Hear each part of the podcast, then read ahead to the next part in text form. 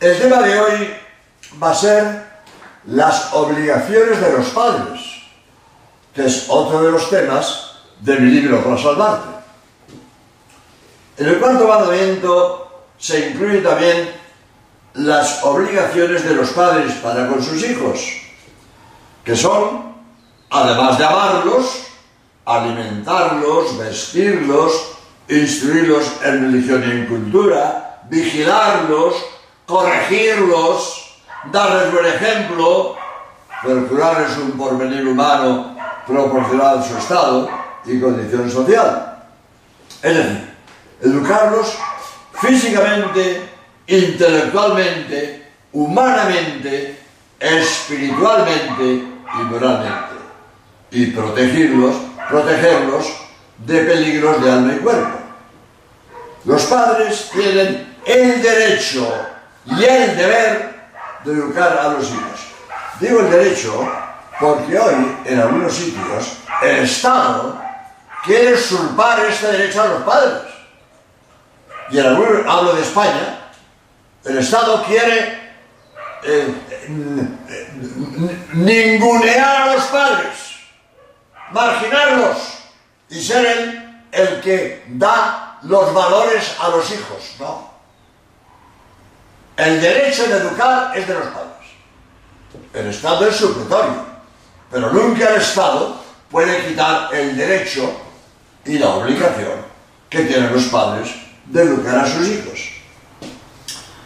Hay una cosa básica en la educación de los niños, que ellos se sientan amados. Este amor es compatible con los castigos por su bien.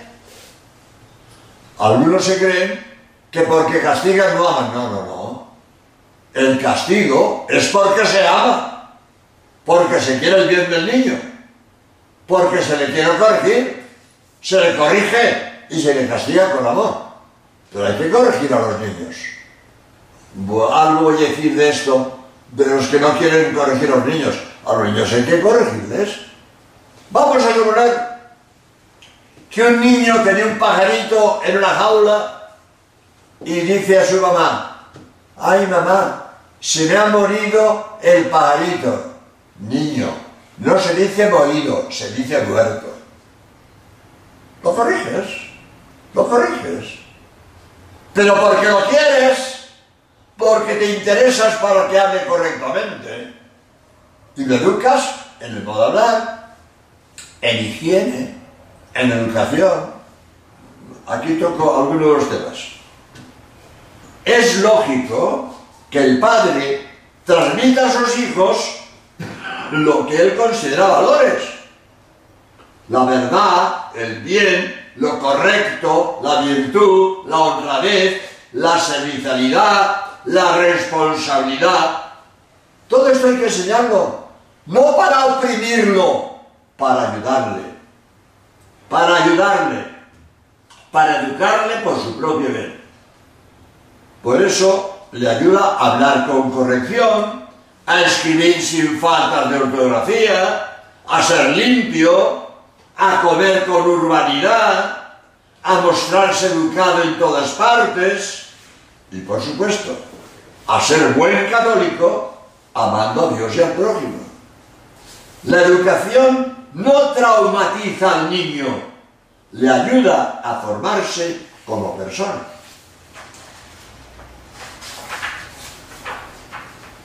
Una de las cosas peores que puede hacer un padre con sus hijos es dejarlos que sean caprichosos y testarudos.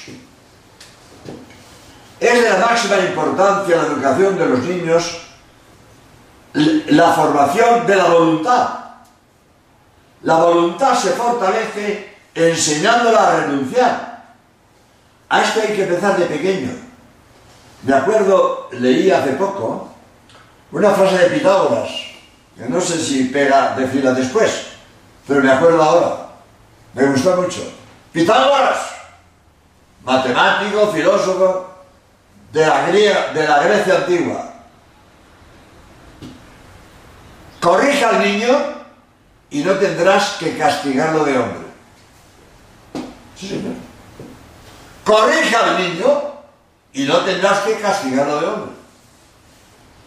Si todos los hombres eh, hubieran estado bien educados, seguramente se lo harían las cárceles.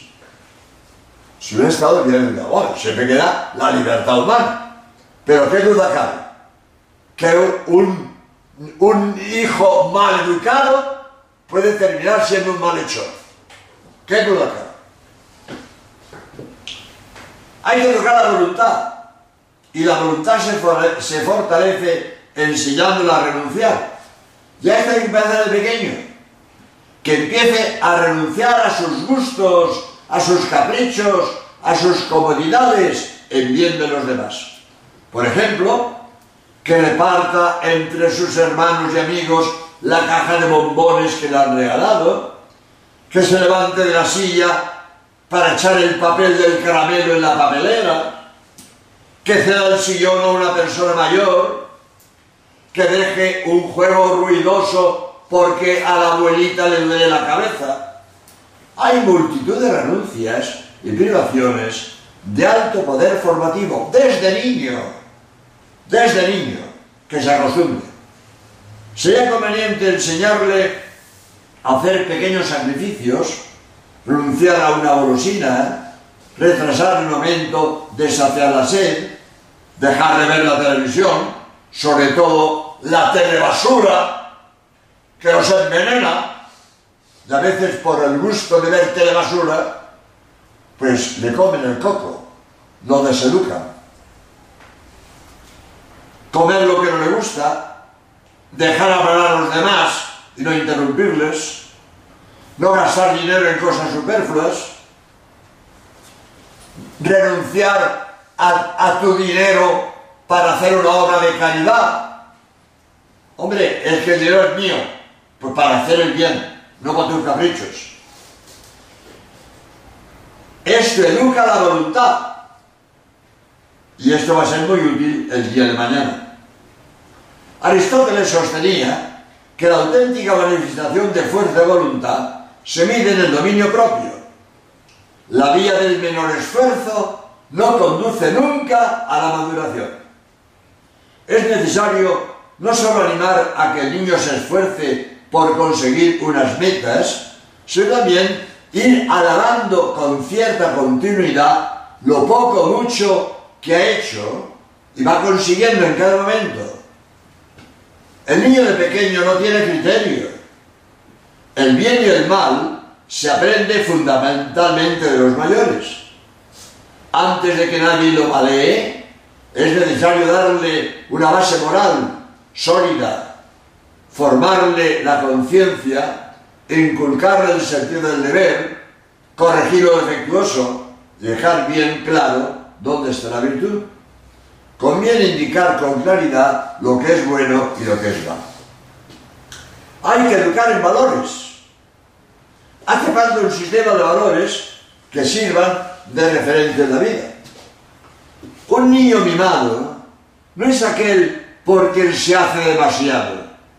Nunca se hace demasiado por un niño. Un niño mimado es aquel a quien nunca se le ha exigido. Aquel que no se le ha enseñado a devolver en proporción de lo que ha recibido condescender a los caprichos del niño es hacer de él un pequeño tirano. No hay manera más segura de labrar la desgracia de un hijo que darle todos sus caprichos, dice el célebre psicólogo, psicopedagogo alemán, esto español, Bernabé Tierno. Formar la voluntad exige hacer renuncias. Nadie puede hacer estatuas sin rechazar la piedra que sobra. Me estoy acordando una anécdota bonita. Un niño entró en un taller de un escultor y había un gran bloque de piedra. Y el niño volvió al año siguiente y había un caballo. Y dice el niño, oye, ¿cómo sabías tú que dentro había un caballo? Pues quitando la piedra que sobra. Había un caballo, pero hay que quitar la piedra que sobra. Eso es educar. La idea lleva al acto. La repetición de actos crea el hábito. Y el hábito se fortalece con la motivación. La motivación hay que caldearla con afecto, con sentimiento y con emoción. Dice William James, famoso psicólogo, siempre una acción y le cogerás un hábito. Siembra un hábito y le cogerás un carácter. Siembra un carácter y recogerás un hombre.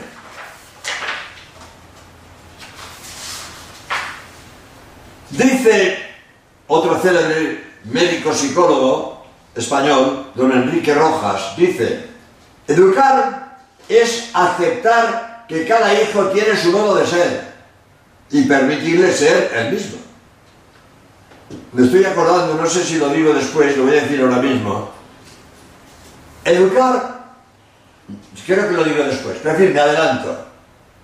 Yo soy muy justo y trato igual a todos mis hijos. Pues no.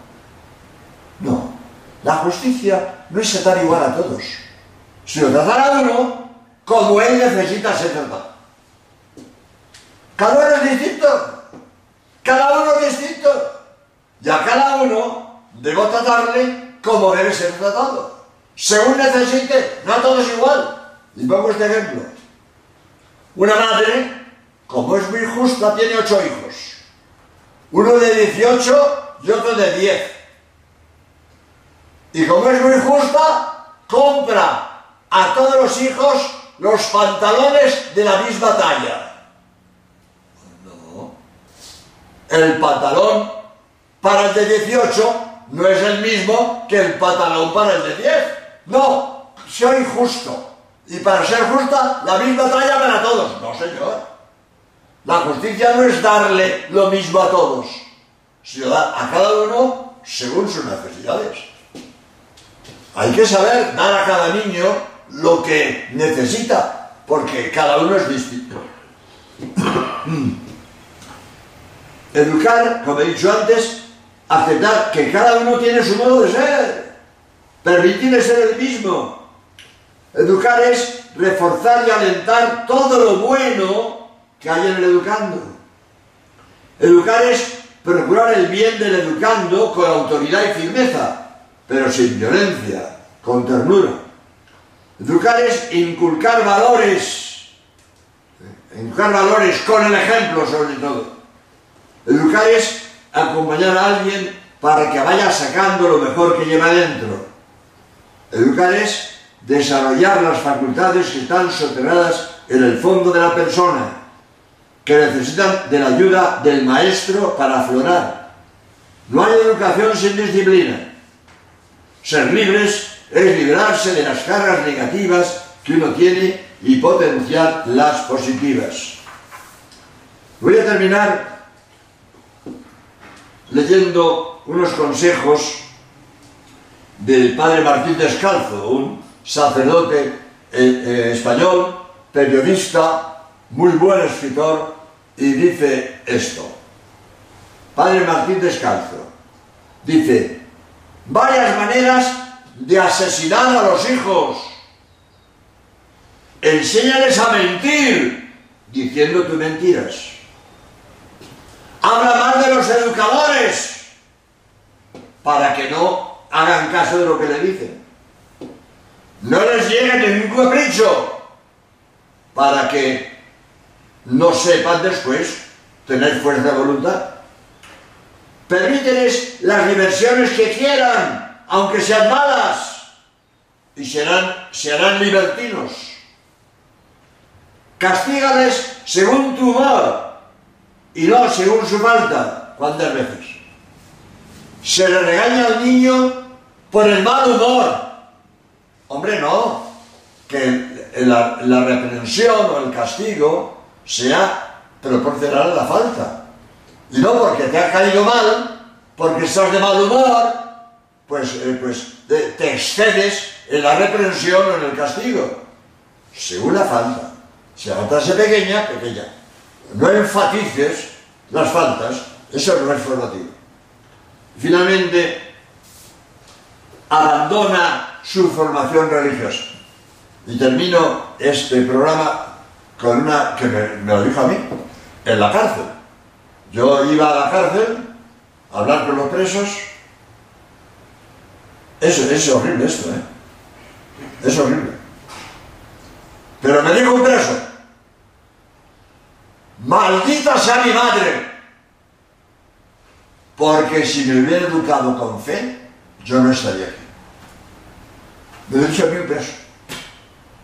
Maldita sea mi madre, que le educó sin fe. Si mi madre me hubiera metido la fe, yo no estaría aquí. Edúcalos en la fe, en la religión. La religión nunca estorba, nunca estorba. Y el mayor valor que un padre transmite a sus hijos es la fe. Hasta el próximo día, si Dios quiere.